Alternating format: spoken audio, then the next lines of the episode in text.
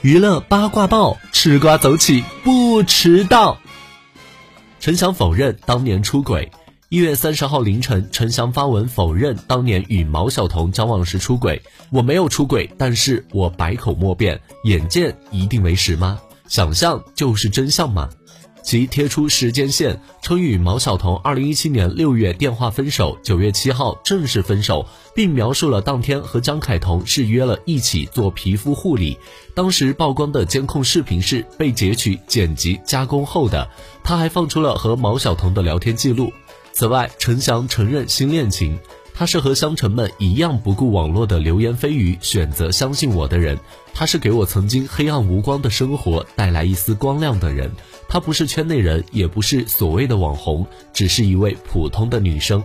一年半之前，我们非常偶然的相遇相识，你怎么看呢？